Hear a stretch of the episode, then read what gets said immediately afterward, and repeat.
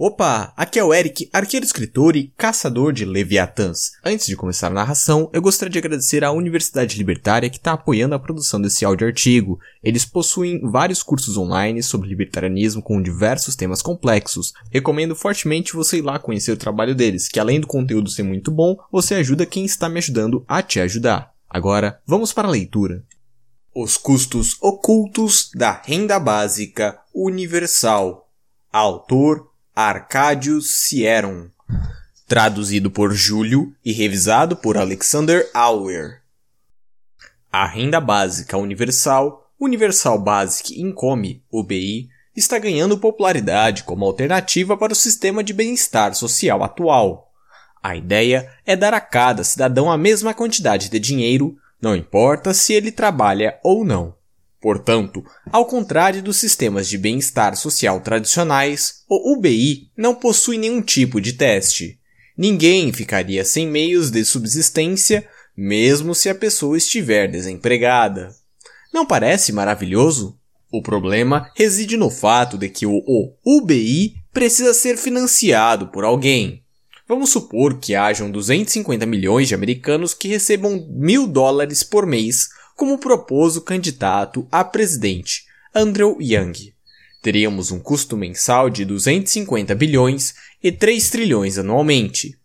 Isso seria aproximadamente 14% do PIB dos Estados Unidos ou 42% de todos os gastos feitos pelo governo dos Estados Unidos. Para uma melhor compreensão, esse gasto seria maior do que os gastos com saúde, defesa e educação, e ainda estamos falando de apenas 12 milhões anuais, 19% do salário familiar médio ou 36% da renda pessoal mediana. Boa sorte com um programa tão caro. É por isso que o UBI é uma ideia utópica.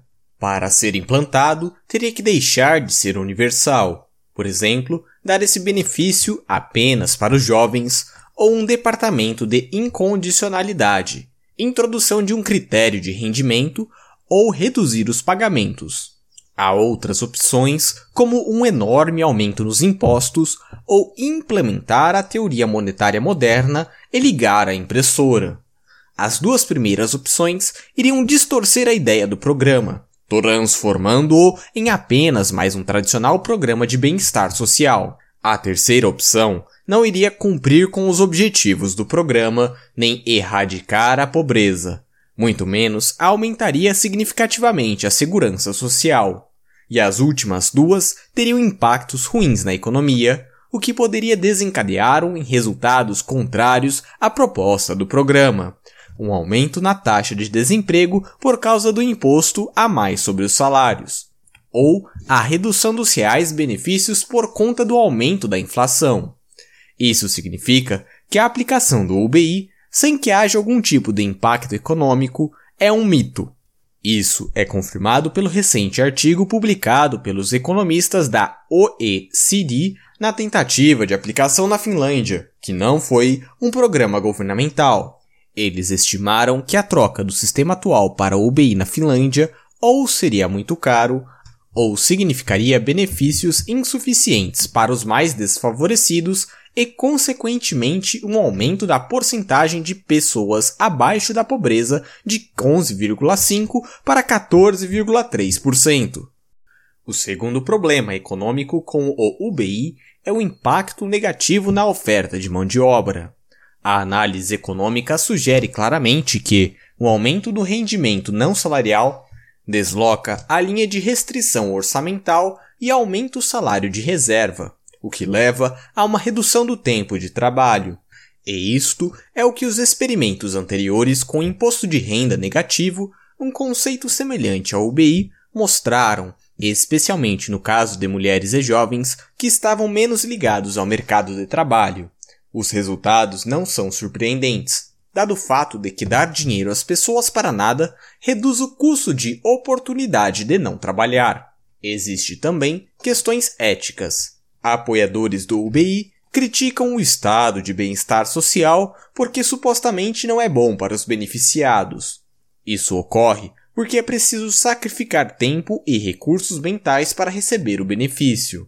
Tal abordagem vira o assunto de cabeça para baixo, ou isso reflete a ingratidão que Thomas Hoods falou em 2018. Ajudar pessoas que estão temporariamente ou permanentemente incapazes de trabalhar é visto como algo negativo pelos apoiadores do UBI, como algo que estigmatiza e constitui um fardo psicológico. Pagamentos para o bem-estar ainda é, de fato, um privilégio que o governo, através do dinheiro da sociedade, dá para as necessidades individuais. Entre parênteses. Para ser claro, eu não elogio o governo e não apoio o estado de bem-estar social. Apenas estou apontando que os beneficiados do bem-estar bom beneficiam do bem-estar. Uma perspectiva perversa é, contudo, uma consequência de uma visão que o UBI pode ser um direito, não um privilégio. Apoiadores do UBI acreditam que todo mundo deve ter o direito ao rendimento previsto pelos pagadores de impostos, independentemente da quantidade de imposto pago e da possibilidade de ganhar no mercado. O problema é que alguém precisa financiar esse programa. Assim, o BI seria um privilégio de algumas pessoas à custa de outros. O direito de uma pessoa a uma renda básica significa que alguém tem de pagar por isso. A ideia do UBI resume-se a quebrar a ligação entre renda e trabalho, ou seja, libertar as pessoas da necessidade desagradável para ganhar. E aqui nos deparamos com vários problemas. A primeira coisa, quem vai fazer os empregos necessários, embora mal remunerados, uma vez que todos serão emancipados do jugo do trabalho? É possível eliminar o desagrado do trabalho ou é apenas a realidade do mundo temporal? Os robôs cuidarão das nossas avós? Um resultado provável é um declínio significativo na produção global da economia e, subsequentemente, um empobrecimento em toda a linha.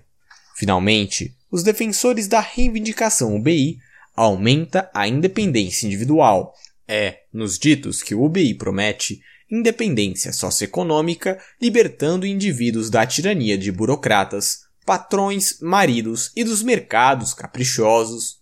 Pode-se ver aqui um eco de socialistas utópicos. Com o dinheiro no bolso, o trabalho torna-se uma opção. Mas há um paradoxo que vem com a promessa de independência socioeconômica. Alguém ainda deve pagar o UBI. Assim, a dependência não desapareceria. As pessoas se tornariam ainda mais dependentes do Leviatã apenas.